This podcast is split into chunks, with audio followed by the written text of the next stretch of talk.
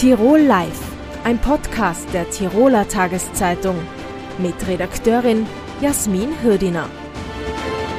Herzlich willkommen zu einer neuen Ausgabe von Tirol Live.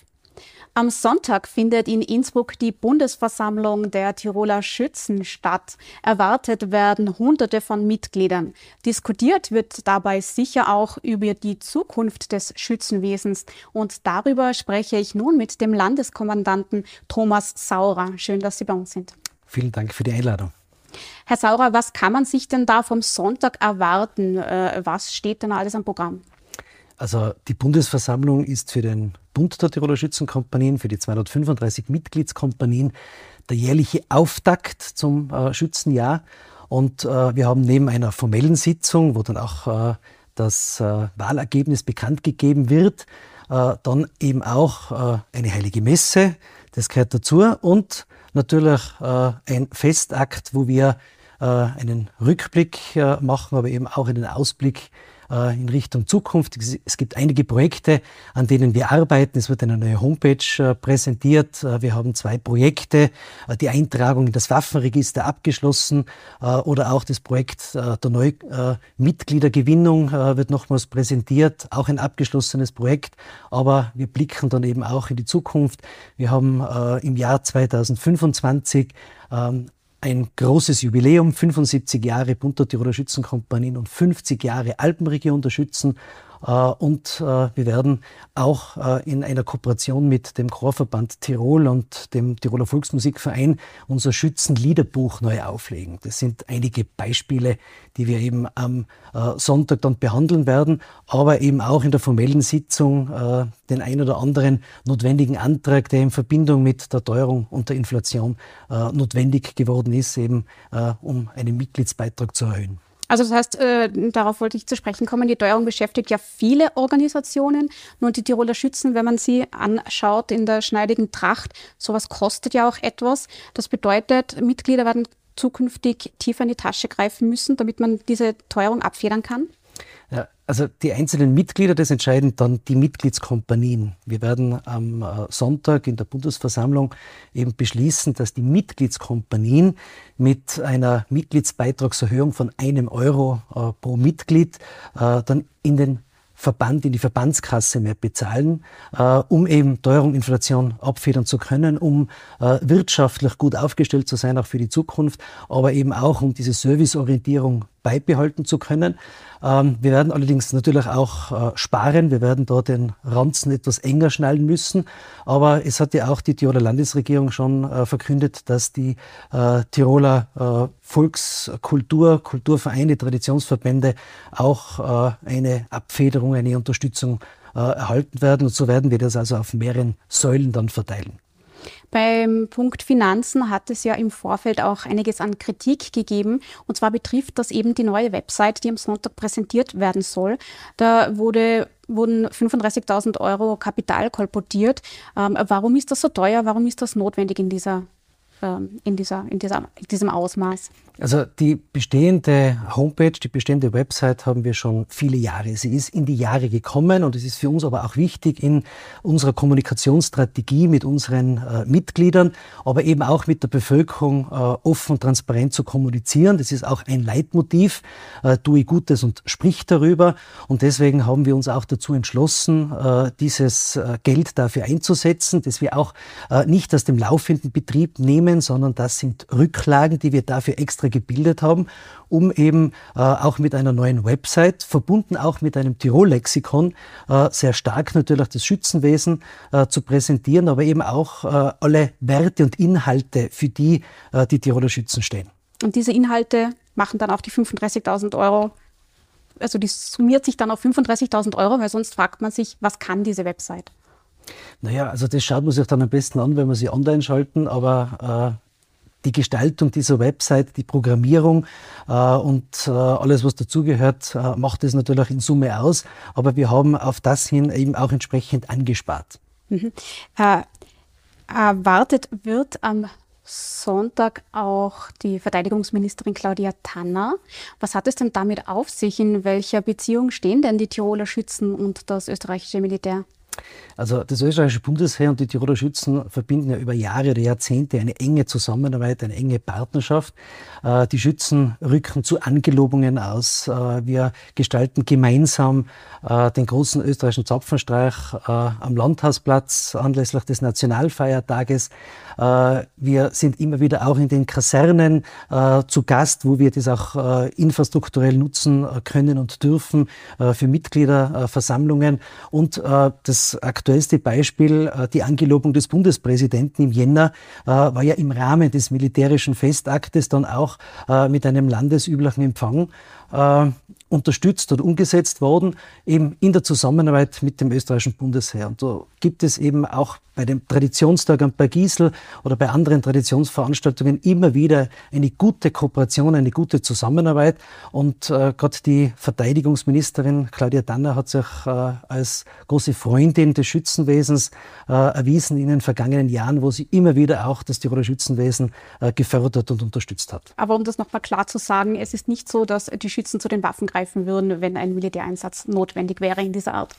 Nein, also wir haben für äh, diese Landesverteidigung äh, das österreichische Bundesheer, aber wir sind die Landesverteidiger äh, im Sinne der Förderung und Verteidigung der Tiroler Identität. Genau, Tiroler Landeskultur und Landesidentität äh, nach außen zu tragen, das schreiben sich die Schützen ja immer äh, auf die Fahnen. Inwiefern kann man denn, wenn man Tradition, äh, wenn man Tradition transportiert, auch Modernisierungen vornehmen? Wie modern sind denn die Tiroler Schützen? Ist da überhaupt Platz für Änderungen? Naja, also wir haben jetzt gerade mit dem Nachdenkprozess in den Jahren äh, 15, 16 und 17 sehr wohl bewiesen, dass wir äh, auch über uns nachdenken und äh, eben auch äh, zukunftsfähig sein wollen. Daraus entstanden sind ja dann äh, diese elf Leitmotive, äh, die wir ganz breit eben erarbeitet haben in 75 Diskussionsrunden. Und diese elf Leitmotive, die geben uns eben auch für die Zukunft diese Orientierung äh, und die sind für uns auch wichtig eben in der Ausgestaltung, in der Ausrichtung des Inhaltlichen. Äh, die Schützen sind immer wieder äh, quasi aufgefordert worden, sich abzudaten. Ähm, ich denke, oft ist es notwendig, dass gerade jene, die das verlangen oder die danach fragen, vielleicht muss man diese updaten und ihnen sagen, was machen denn die Schützen auch. Äh, nicht nur eben das Ausrücken äh, zu kirchlichen äh, und festlichen Anlässen, sondern wir sind ja auch sehr engagiert im Sozialbereich, im Bereich der Volkskultur, im, in der Traditionspflege, in der Pflege von Kulturdenkmälern.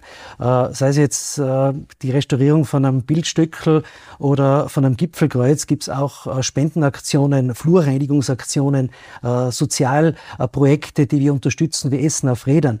Die Schützen sind da sehr vielseitig und äh, so bedecken die Schützen eben in der heutigen Zeit mit ihrer Liebe zur Heimat äh, ganz viele Themen. Wir beanspruchen sie nicht für uns alleine, aber wir sind auch in unserer äh, Besonnenheit und in unserer äh, Ruhe und auch in dieser Unaufgeregtheit, äh, denke ich, auch ein Motor für die Gesellschaft und für unsere Heimat.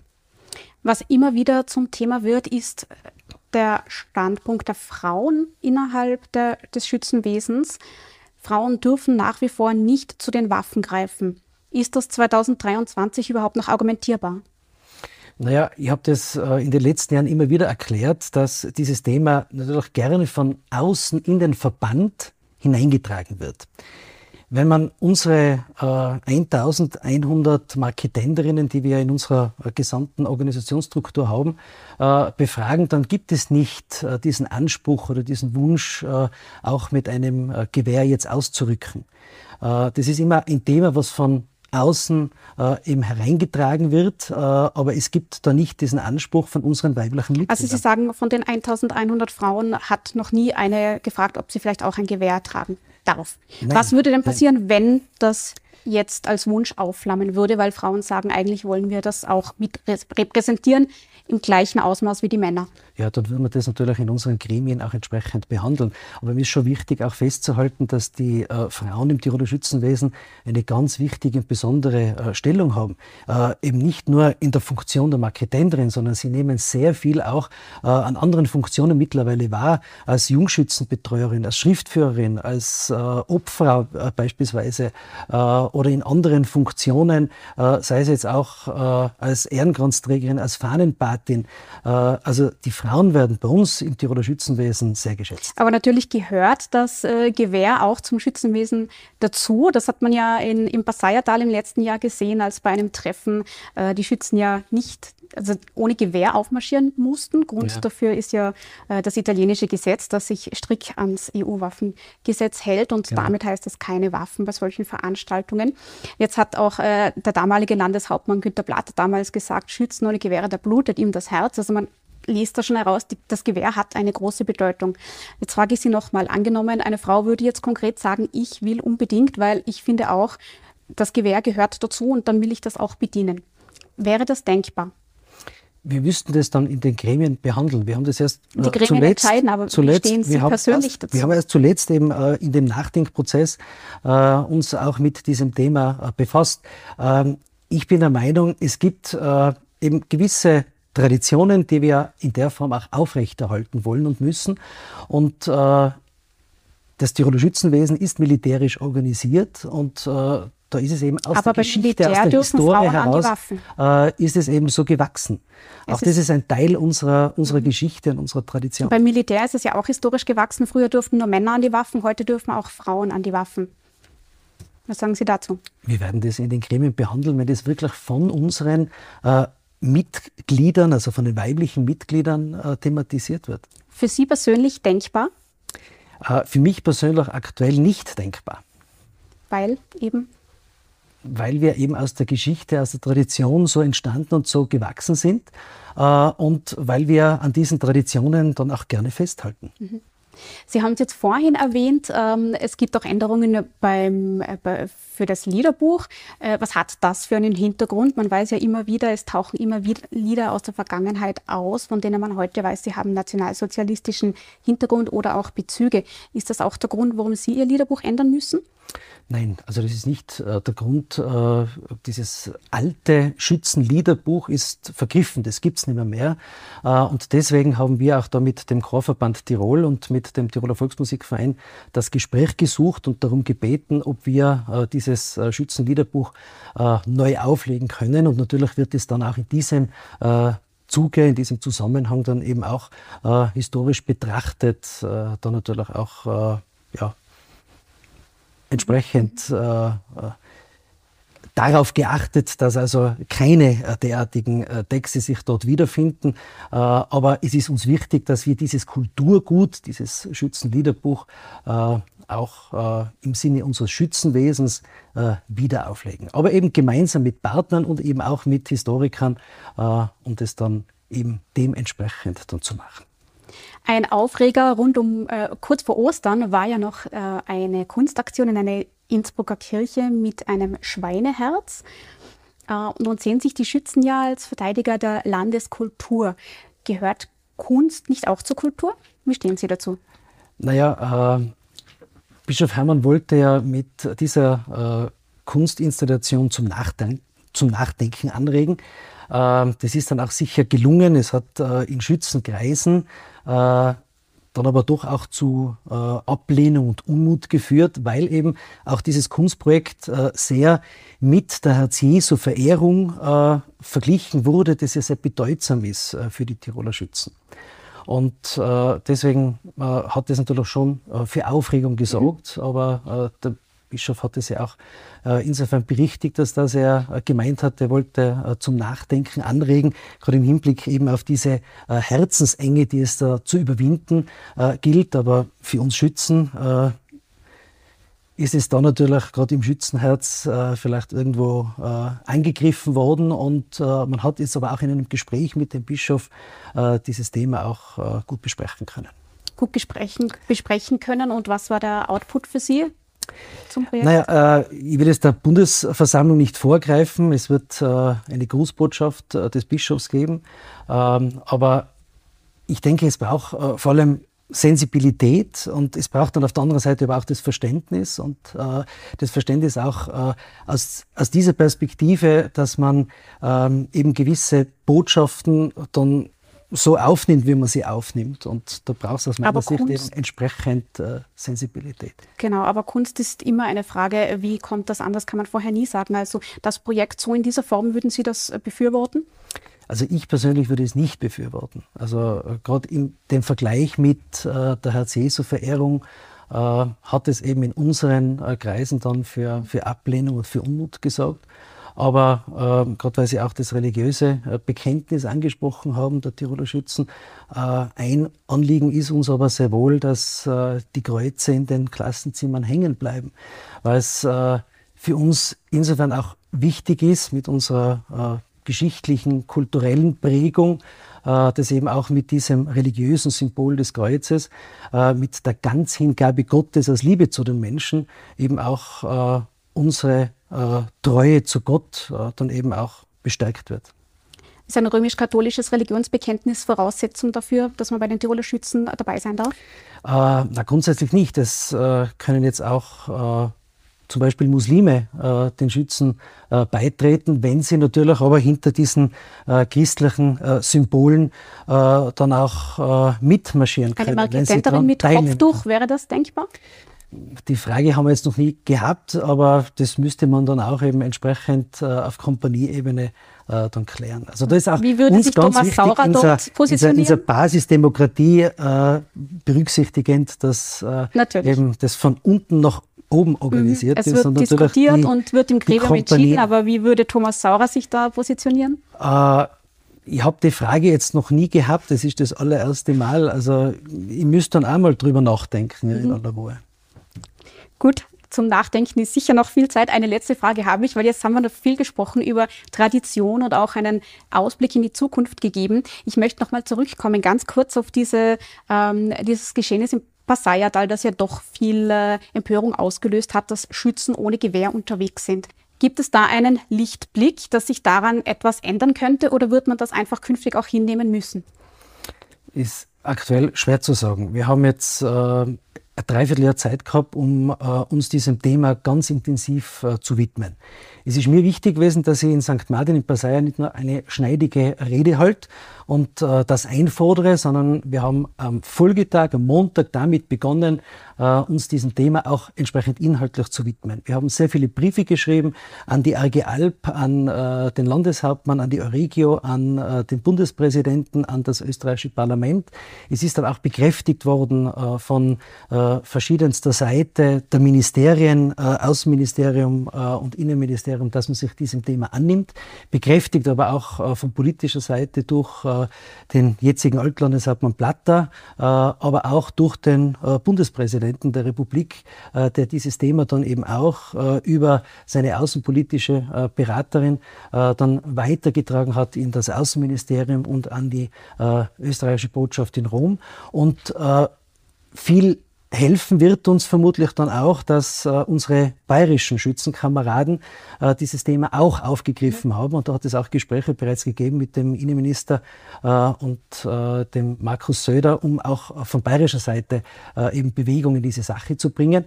Und äh, aktuell arbeitet eben das Außenministerium mit dem Innenministerium und der österreichischen Botschaft an einem Papier, das wir dann äh, eben dem italienischen äh, Innenministerium dann vorlegen wollen, mit diesem Anliegen eben künftig mit den historischen Gewehren und Säbeln wieder über äh, die Grenze fahren zu dürfen. Nachdem es ein EU-Gesetz ist, wird das vermutlich aber noch andere Gremien passieren müssen. Wir bleiben auf jeden Fall dran. Herr Saurer, ich danke Ihnen fürs Kommen ins Studio und wünsche alles Gute dann für die Bundesversammlung am Sonntag. Vielen herzlichen Dank und Nochmals danke für die Einladung und äh, wir freuen uns schon auf die Bundesversammlung am Sonntag. Wird bestimmt ein schöner Auftakt in das Schützenjahr 2023. So ist es. Danke. Es begann in einem kleinen Dorf in Uganda, in dem sich Einheimische um eine Gruppe vernachlässigter Kinder kümmerte. Heute ist Kindern eine Chance. Ein Tiroler Verein, der in Uganda mehr als 30 Bildungseinrichtungen betreut. und man feiert heuer 15-jähriges Jubiläum. Und ich freue mich sehr, dass ich nun bei Tirol Live den Gründer des Vereins Stefan Pleger begrüßen darf. Herzlich willkommen. Danke für die Einladung. Herr Pleger, wie kann man sich denn den Alltag in Uganda für die Kinder vorstellen? Ähm, Kindern eine Chance deklariert ja, man will den Kindern eine selbstbestimmte Zukunft ermöglichen. Wie schaut denn das aus im Alltag? Ja, äh, in Uganda ist der Schulbesuch keine Selbstverständlichkeit. Kinder bzw. die Eltern müssen für den Schulbesuch zahlen und die ärmste Bevölkerungsschicht in Uganda kann sich das teilweise nicht leisten. Und wir von Kindern eine Chance glauben daran, dass Bildung der Schlüssel zur Entwicklung ist. Und insofern haben wir 2008 begonnen, Kinder, die sich den Schulbesuch nicht leisten konnten, zu unterstützen, ein Patenschaftsnetzwerk aufzubauen und so die Kinder in die Schule zu bringen.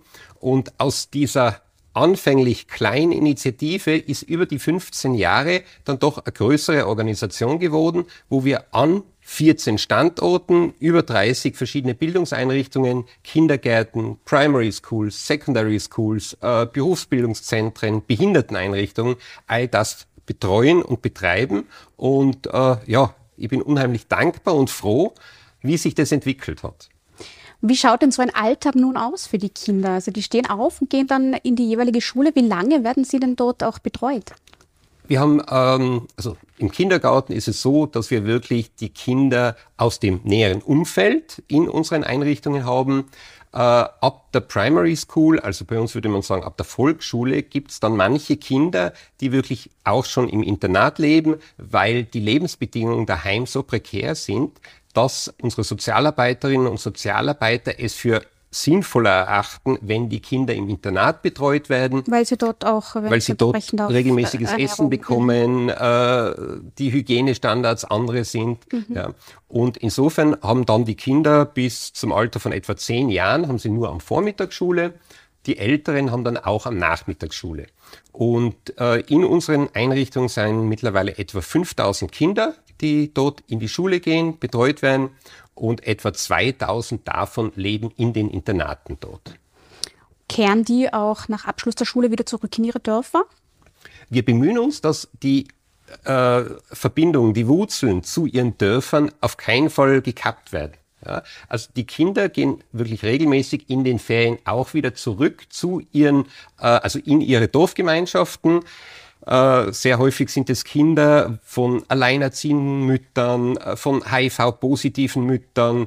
Ähm, sehr häufig leben diese Kinder normalerweise bei den Großeltern, weil die Elterngeneration aufgrund von HIV verstorben ist. Und das sind eben die Kinder, die wir im Internat betreuen, aber dann in den Ferien nach Hause gehen, ja, um, wie gesagt, diese Wurzeln nicht abreißen zu lassen. Was auch gemacht wird in den Dörfern sind landwirtschaftliche Produkte. Jetzt ist es manchmal ein bisschen schwer aus unserer zentraleuropäischen Sicht äh, äh, einen Blick nach Afrika zu werfen und diese Bilder zu sehen. Man denkt, oh, die sind alle so arm, die haben ja nichts. Und was manchmal seltsam anmutet, ist, äh, muss man den Menschen dort beibringen, wie sie ihr eigenes Land beackern? Na, das muss man nicht wirklich. Ja? Also auch unsere 420 Mitarbeiterinnen und Mitarbeiter in Uganda sind ausschließlich lokale äh, Leute. Ja? Aber der Stand der Landwirtschaft ist, ich würde mal sagen, so wie bei uns vor 70, 80 Jahren. Die einzigen Werkzeuge sind praktisch eine Haue ja, oder so ein sichelähnliches Gerät, mit dem die Felder bestellt werden das, was bei uns früher auch gang und gäbe war, dass wenn ein Maisfeld abgeerntet wird, äh, der Rest verbrannt wird. Ja? Und da wissen wir mittlerweile, dass das nicht gut ist. Das wissen ausgebildete Leute in Uganda auch, dass das nicht gut ist. Aber dieses Wissen muss halt auch in die ländlichen Regionen äh, transportiert werden und dort vermittelt werden. Und genau darum bemühen wir uns. Und äh, in unseren landwirtschaftlichen Projekten lernen die Jugendlichen dann zum Beispiel einfache Dinge wie Kompostieren oder auch äh, innovativere Sachen wie Tröpfchenbewässerung, um eben verantwortungsvollen Umgang mit der, der, Natur und den Ressourcen zu erlernen. Inwiefern spielt denn die Klimadebatte auch eine Rolle? Wir wissen ja, wir müssen davon ausgehen, dass sich die Erde erwärmt, dass es Regionen geben wird mit äh, extremer Trockenheit, dann wieder extremen Regenfällen. Inwiefern ist das denn äh, bei Ihren Projekten in Uganda auch Thema? wir bemühen uns wirklich, ressourcensparenden Umgang zu vermitteln. Ja? Auf der anderen Seite muss man sich auch überlegen, in Österreich verbrauchen wir oder stoßen wir etwa pro Person 6800 Kilogramm CO2 pro Jahr aus. In Uganda sind es pro Person 135 Kilo, ja, also ein Fünfzigstel. Äh, das, glaube ich, muss man schon auch im Hinterkopf behalten. Aber nichtsdestotrotz, ja, wir von Kindern eine Chance bemühen uns wirklich, in den Bildungseinrichtungen, äh, die wir betreiben, die ressourcensparende äh, Lebensweise zu propagieren. Ja. Ressourcen sparen ist ein gutes Stichwort. Bei vielen NGOs wird ja immer angekreidet, dass ein Teil der Spendengelder für Werbung, Struktur, auch Gehälter drauf geht. Wie schaut denn das bei Kindern eine Chance aus? Als die Gabi Ziller, meine Partnerin und ich Kindern eine Chance gegründet haben, war etwas vom Wichtigsten, dass wir gesagt haben, wir wollen schauen, dass wir das in Tirol ehrenamtlich machen und dass 100 Prozent der Spendengelder nach, äh, also nach Uganda gehen, dort bei den Kindern ankommen. Und ich bin stolz, dass wir nach 15 Jahren nach wie vor äh, das haben. In Tirol arbeiten wir rein ehrenamtlich und können 100 Prozent der Spendengelder in Uganda ausgeben. Das geht natürlich nur, weil es eine große Gruppe an ehrenamtlichen Mitarbeiterinnen und Mitarbeitern gibt die sich einsetzen, die äh, die Spendenverwaltung äh, ehrenamtlich machen, die Homepage-Gestaltung ehrenamtlich machen. All diese Bereiche kosten bei großen NGOs viel Geld. Ja? Und wir als Initiative, die da in Tirol viel Unterstützung gefunden hat, können das Gott sei Dank nach wie vor ehrenamtlich machen und 100 Prozent der Spenden in Uganda ausgeben. Und Sie können damit auch, Sie haben es erwähnt, 420 Angestellte in Uganda genau. eine wir, Anstellung bieten. Wir haben äh, sehr viele Spenderinnen und Spender, vor allem aus Tirol. Wir haben auch einige Großspender und äh, die schätzen es, dass das Geld halt dort ankommt. Ja? Ähm, der Nachteil, den ich auch sagen muss, ist, dass wir praktisch kaum bekannt sind, weil wir halt kein Geld für Werbung ausgeben können, keine Spender-Mailings machen können und, und, und. Ja? Insofern sind wir dankbar, wenn wir ab und zu ein Inserat geschenkt bekommen von einem Medium oder äh, über so einen Medienauftritt da halt. Das ist schön. Wie, äh, dann können Sie jetzt die nächste Frage gleich nutzen. Wie kann man denn Kindern eine Chance noch unterstützen, abseits von direkten Geldspenden? Wir haben immer wieder Freiwillige, die in Uganda mitarbeiten. Wir haben da aber ganz klare äh, Voraussetzungen. Ja, man muss eine abgeschlossene Berufsausbildung haben.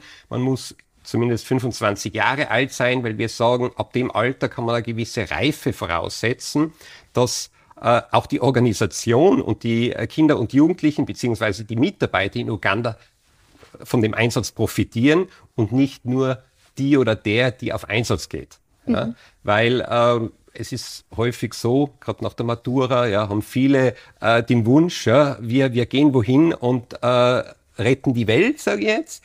Das ist ein guter und berechtigter Wunsch, aber man muss natürlich auch was wirklich beitragen können. Und wenn wir Freiwillige nach Uganda schicken, dann sind es nicht die, die mit den Kindern dort spielen, sondern dann sind es Experten, zum Beispiel Therapeuten, die ähm, in irgendeinem Bereich speziell ausgebildet sind und dann die Therapeuten in Uganda weiterbilden. Ja, oder pädagogische Mitarbeiterinnen und Mitarbeiter, die unser, äh, in unserem College äh, für Nursery Teachers, also pädagogische Hochschule wird es bei uns heißen, äh, mithelfen, Lehrpläne zu entwickeln und, und, und. Also der Grundgedanke wäre gut, nur ist es schwierig, das dann unterzubringen. Ähm, es gibt aber auch äh, Patenschaften für Kinder, die man übernehmen kann. Und äh, was ich noch mitbekommen habe, es gibt jetzt auch einen Café, mit dem man das Projekt unterstützen kann. Das ist vielleicht für alle Gourmets ja. interessant. Ja, äh, es ist so, Kaffee ist einer der wichtigsten Exportartikel in Uganda und äh, Kaffee wird als, äh, als Pflanze angebaut äh, in der Landwirtschaft in Uganda, um Bargeld in die Kasse zu bringen, ja, während ansonsten die Landwirtschaft zum größten Teil Selbstversorgerlandwirtschaft ist. Und wir bauen äh, in unseren Lehrbauernhöfen äh, Kaffee an und die Jugendlichen lernen dann eben, wie Kaffee möglichst organisch und äh, ertragreich angebaut werden kann mit Intercropping, dass die zum Beispiel mit äh, Kochbananen gemischt werden, wo die Bananen als Schattenpflanzen für den Kaffee agieren. Und heuer haben wir erstmals Kaffee exportiert und haben da in Tirol anbauend eine lokale Kaffeerösterei als Partner gewinnen können, die uns den Kaffee geröstet haben. Und jetzt bei der 15-Jahr-Feier werden wir den Kaffee erstmalig dort verkosten. Und wir hoffen, dass in Zukunft er dann auch eben äh, käuflich zu erwerben ist. Da werden wir dann sicher darüber berichten, wenn es soweit ist. Herr Pfleger, ich danke Ihnen für diese Einblicke und wünsche alles Gute für das Projekt. Ganz herzlichen Dank für die Einladung. Alle Ausgaben von Tirol Live gibt es wie immer auf tt.com zum Nachsehen, als Podcast zum Nachhören und natürlich zum Nachlesen in Ihrer Tiroler Tageszeitung. Bis zum nächsten Mal. Servus. Tirol Live, ein Podcast der Tiroler Tageszeitung. Das Video dazu sehen Sie auf tt.com.